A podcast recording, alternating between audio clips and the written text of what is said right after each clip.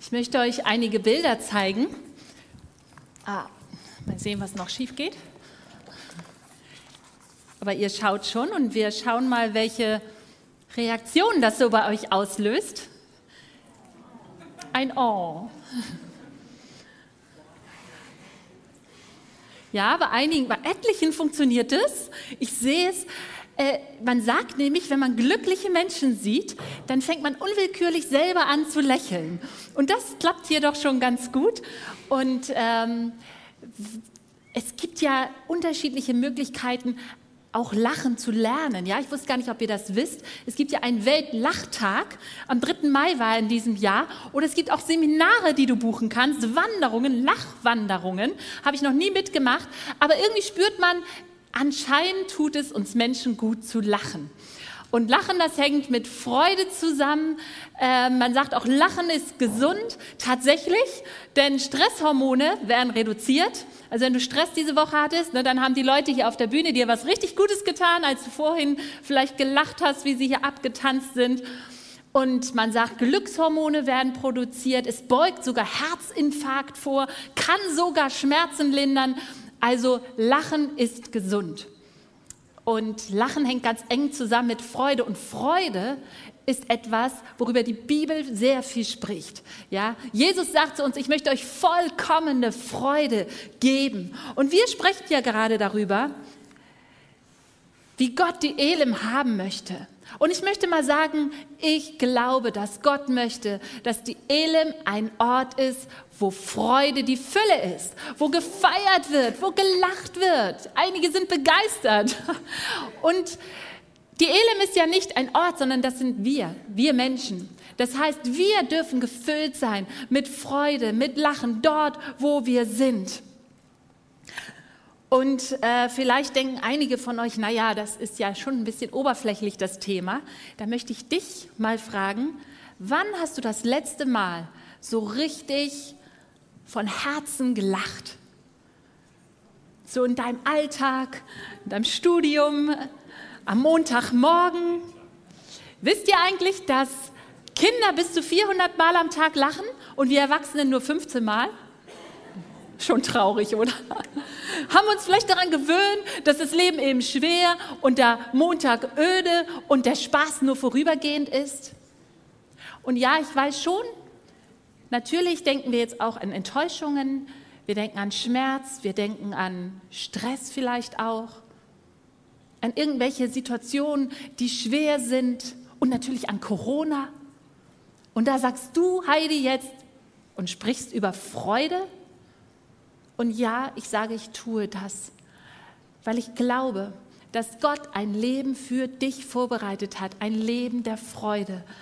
Und worauf fußt diese Freude? Nämlich nicht darauf, dass immer alles glatt läuft. Und das möchte ich jetzt mit euch entdecken. Was ist das für eine Freude, die Gott uns verspricht? Und dazu lese ich vor aus Johannes 15.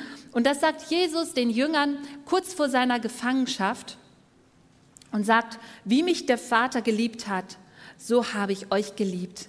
Bleibt in meiner Liebe. Wenn ihr meine Gebote haltet, werdet ihr in meiner Liebe bleiben. Ich sage euch das, damit meine Freude euch erfüllt und eure Freude vollkommen ist. Ich sehe da vier Begriffe, die ich in einem Zusammenhang sehe, nämlich erstens Liebe, zweitens Freude, drittens Gebote halten und viertens vollkommene Freude. Alles beginnt mit der Liebe. Und zwar mit Gott, der dich liebt. Jesus spricht von seiner Liebe zu uns und Jesus zeigt uns den Vater. Und wenn du in die Bibel schaust, dann siehst du einen Gott, der dich liebt. Unsagbar ist seine Liebe, unendlich, unbedingungslos, für uns kaum zu fassen. Stellen wir uns mal einen Mann vor, dessen Herz in Liebe erglüht ist zu irgendeiner Frau und er hat diesen Ring gekauft, er hat sich die Worte zurechtgelegt, er hat alles vorbereitet und dann kommt er dieser Kniefall und er sieht ihr in die Augen und sagt, ich liebe dich. Und sie sagt, alles klar, lass uns essen gehen. Dann merkt man, es war jetzt nicht die Antwort, die, das, die er erwartet hat. Eine Liebeserklärung erfordert immer eine Antwort. Mein lieber Mann hat mich ja dreimal gefragt und hat eineinhalb Jahre darauf gewartet. Einige schlagen die Hände über den Kopf zusammen. Ich merke schon, wie ihr in, in Mitleid mit ihm erglüht. Und er hat das erste Mal mir gesagt, ich liebe dich. Ich habe gesagt, ich finde dich toll, aber ich weiß noch nicht. Und er hat das zweite Mal gesagt, ich liebe dich. Und ich habe gesagt, ich brauche noch Zeit, ich weiß es nicht. Und er hat eineinhalb Jahre lang gewartet, bis ich dann beim dritten Mal Ja gesagt habe. Und wisst ihr, das berührt mich noch immer, dass er mich so sehr wollte, dass er gewartet hat, dass er um mich geworben hat. Und hinterher hat er zu mir gesagt, weißt du was, Heidi? Ich glaube, ich weiß nicht genau, ob ich nochmal gefragt hätte. Wenn du nochmal gesagt hättest, nein oder ich weiß nicht. Und das kann ich verstehen. Aber Gott gibt dir einen Blankoscheck seiner Liebe. Er sagt dir, ich habe mich für dich entschieden. Ich liebe dich. Und bis zu deinem letzten Atemzug darfst du dich entscheiden. Er fragt immer wieder. Er hört nicht beim dritten Mal auf, sondern er sagt, ich liebe dich. Und vielleicht ist es heute der Tag, wo du merkst, ich habe mich eigentlich noch nicht entschieden. Ich habe gesagt, ich weiß es nicht oder ich habe es ignoriert oder ich habe es noch nie so gehört. Und ich glaube, dass es nicht nur meine Worte sind, die jetzt sagen, Gott liebt dich, sondern ich glaube, dass Gott redet persönlich, dass Gott redet zu euch am Bildschirm und dass dort Menschen vielleicht jetzt sitzen, die das zum ersten Mal begreifen, ich bin wirklich gemeint. Das ist etwas, was Gott uns offenbart. Und wisst ihr, wenn das passiert, dann entsteht daraus Freude. Nämlich dann werden wir hineinversetzt in eine neue Lebenswirklichkeit. Wir bekommen ein neues Leben. Wir dürfen sagen, ich bin sein Kind, geliebt und wertvoll für dich. Und wenn Menschen zu Jesus kommen, oder wie du, Silvia, das erzählt hast, warst bei diesem Gottesdienst, bist nach Hause gefahren, du wusstest gar nicht, Leute, die zu Jesus kommen, die wissen gar nicht, wie sie das beschreiben sollen, die haben Freude. Und ich muss sagen, wenn ich darüber nachdenke, ich bin schon ein paar Jahre dabei, wenn ich darüber nachdenke, dass Gott mein Vater ist, dass er mir ein neues Leben gegeben hat, was er mir vergeben hat, wo er mich rausgeholt hat, wie er mich geführt und getragen hat, dann ist da Freude. Und in dieser neuen Lebenswirklichkeit spricht Gott mit uns in einer Beziehung. Da wird uns wichtig, was ihm wichtig ist. Wir fangen an, uns zu verändern, weil wir mit ihm zusammen sind. Und das sind die neuen Lebensregeln, von denen ich gesprochen habe, die Gebote. Unsere Denkmuster, unsere Verhaltensweisen fangen an, sich zu verändern, weil wir mit Gott unterwegs sind. Es ist normal, dass dein Leben sich verändert, wenn du mit Gott unterwegs bist. Und diese Lebensregeln, die gibt Gott uns, damit es uns gut geht. Und daraus resultiert vollkommene Freude. Weil seine Gebote sind gut und schützend für uns. Könnt ihr diese Linie sehen von Liebe, Freude, Gebote halten, neue Lebensregeln und vollkommene Freude. Wie können wir das jetzt in unsere Lebensrealität bringen? Da möchte ich euch mitnehmen zu Nehemia. Er lebte im fünften Jahrhundert vor Jesus. Und ich mache da weiter, wo Corinna letzte Woche aufgehört hat. Und sie hat darüber gesprochen, dass die Gemeinde ein Ort ist, wo wir gemeinsam gestalten. Wenn ihr die Predigt nicht gehört habt, hört sie euch an.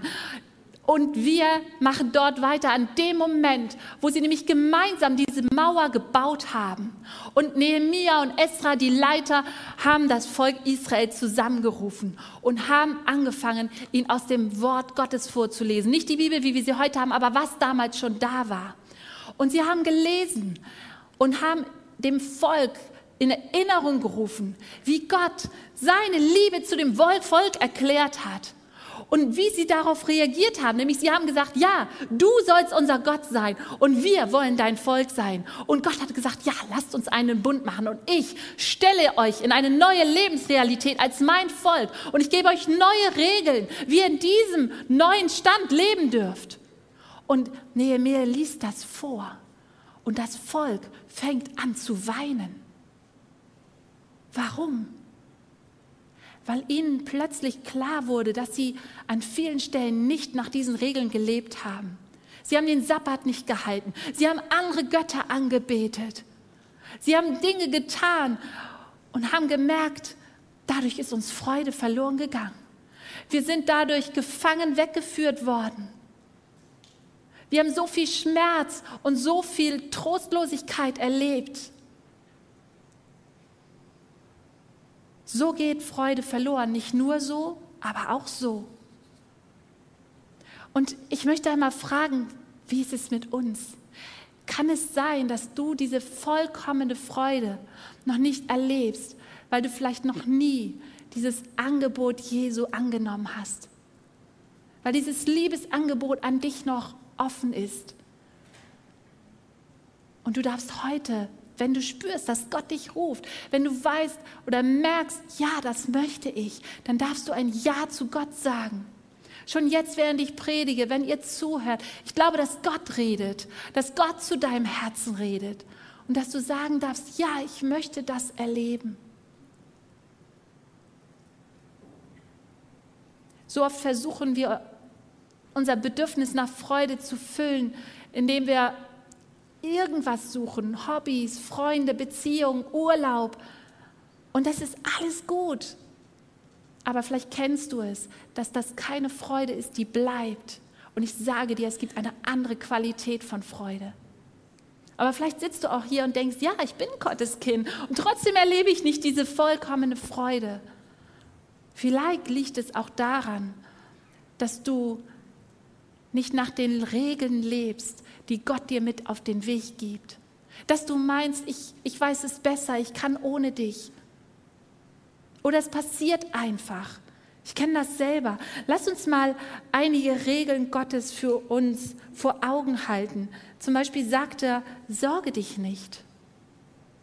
Vergib, wie ich auch dir vergeben habe. Sei großzügig.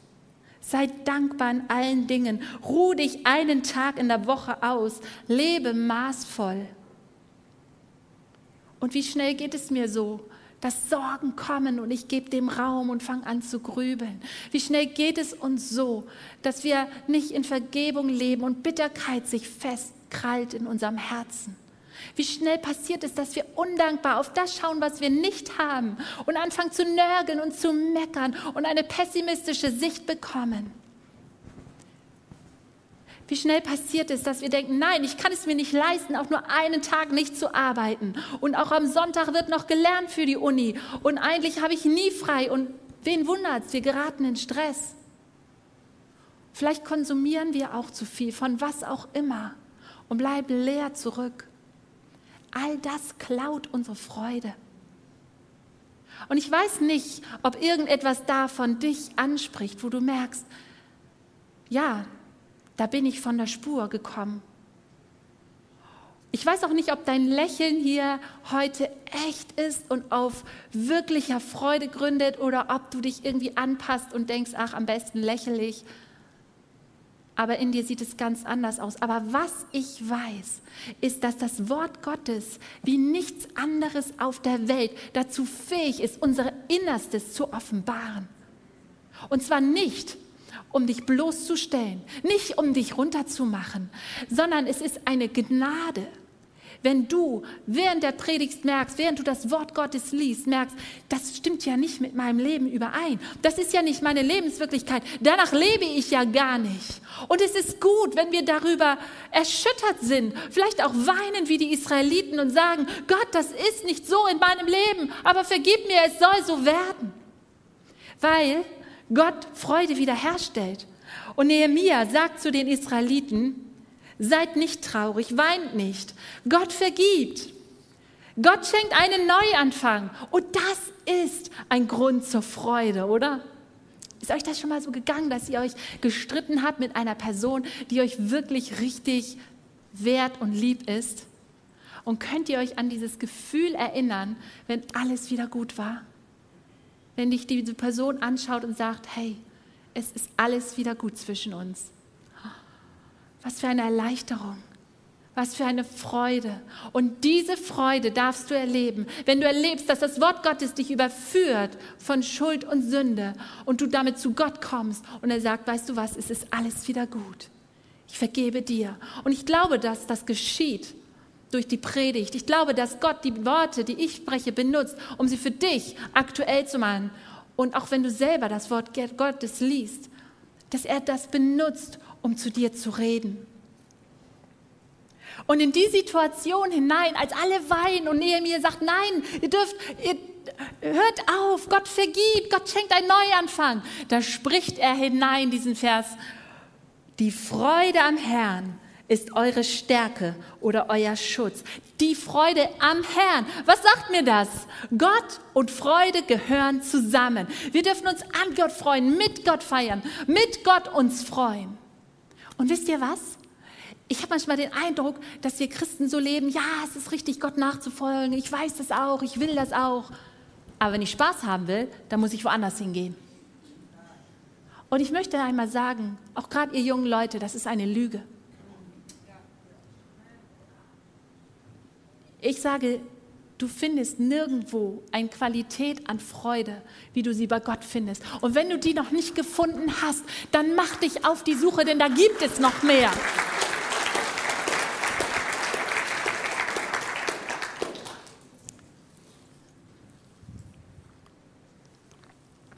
Die Freude am Herrn. Wir freuen uns mit Gott. Ich glaube, dass Christen wirklich die glücklichsten und fröhlichsten und freudvollsten Menschen sein dürfen, die es gibt.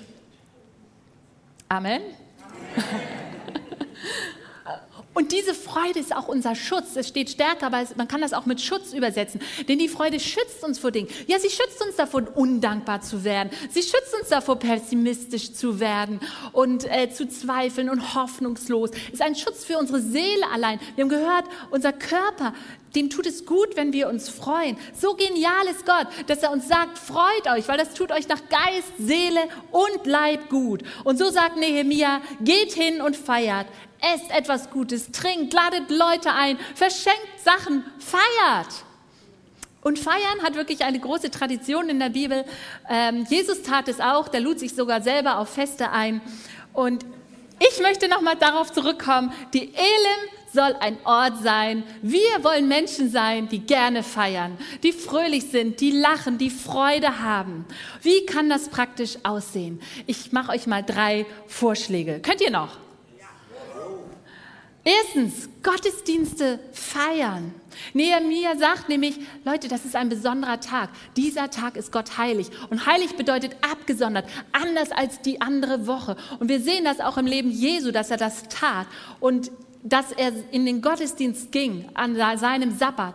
Und Gott hat uns diesen Tag gegeben, damit wir Zeit haben für Freunde, für Familie, für Erholung und für ihn. Und für viele ist das der Sonntag. Und wie wäre es, wenn wir Gottesdienste feiern? Und ich weiß, das ist in Corona-Zeiten eine Herausforderung. Und vielleicht schaust du mir am Stream zu und sagst, ja, ich würde ja gern kommen, aber ich gehöre zur Risikogruppe. Oder ich wäre gerne dabei, aber ich habe keinen Platz mehr bekommen.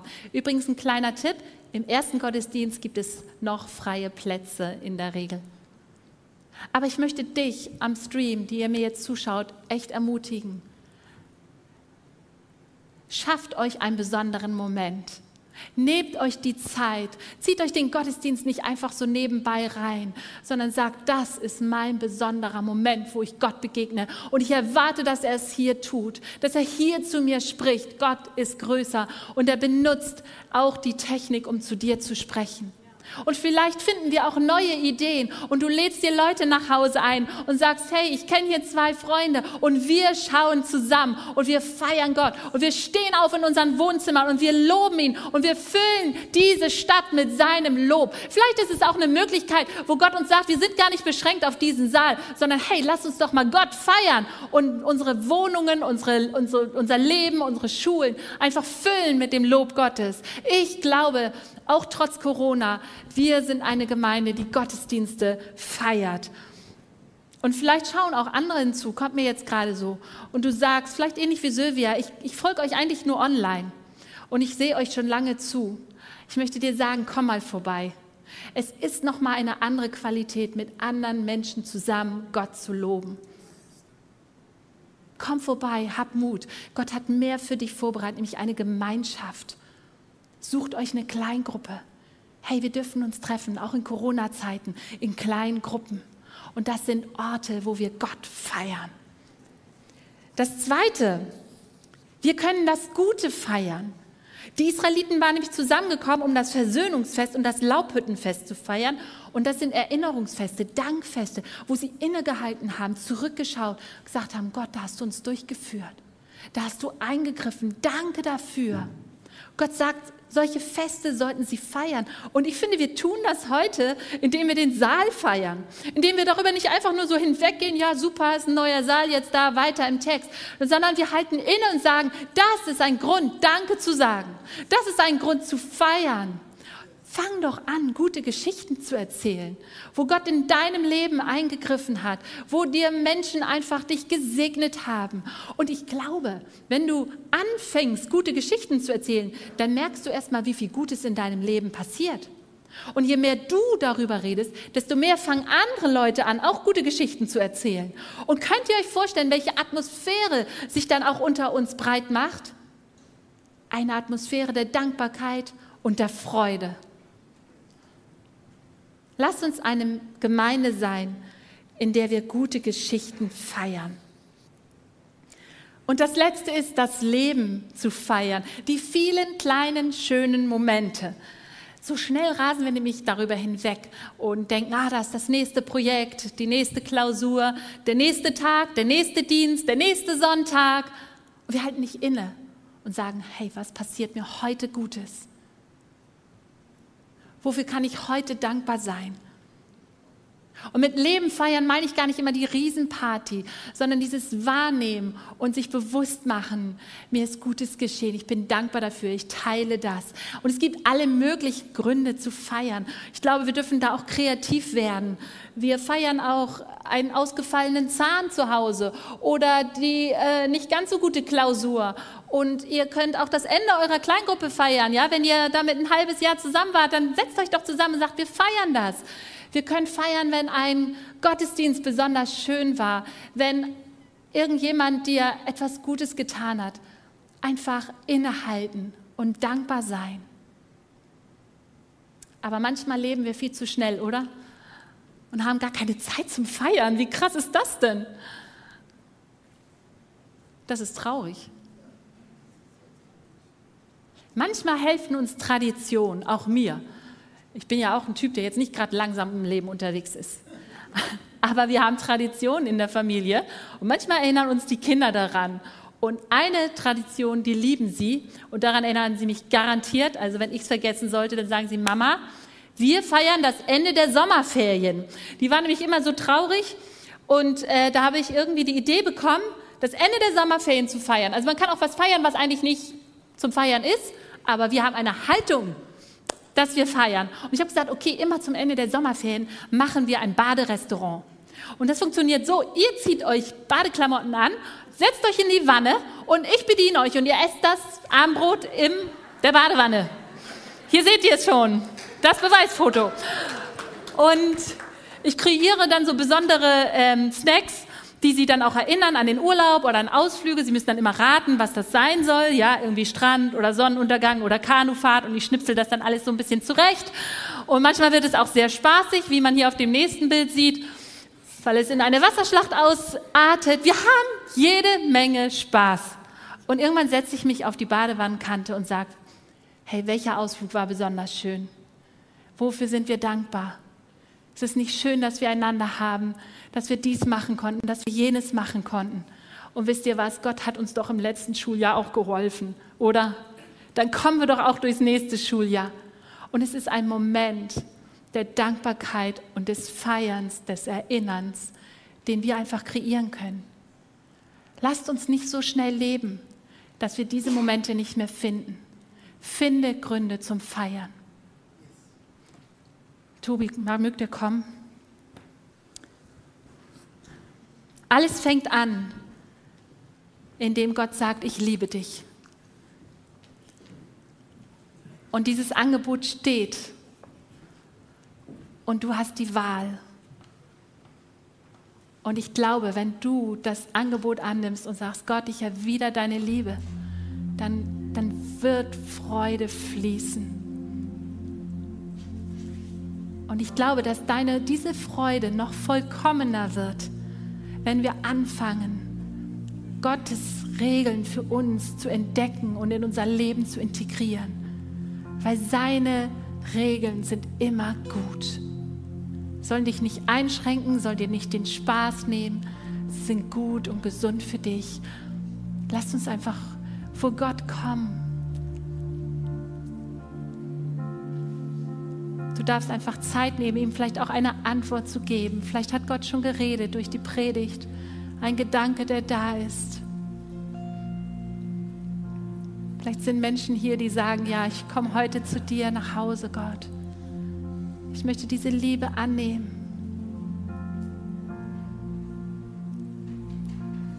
Vielleicht weißt du genau, was dir die Freude nimmt. Du darfst es jetzt ablegen bei Jesus. Danke für Vergebung. Danke, dass es bei dir immer wieder einen Neuanfang gibt.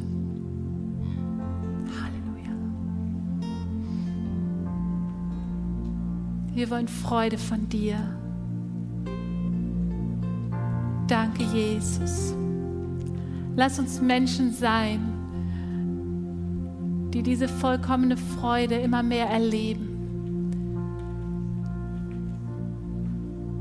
Hilf uns Orte zu schaffen in unserer Arbeit und Umfeld und Gruppen und Familien, wo Freude überfließend da ist.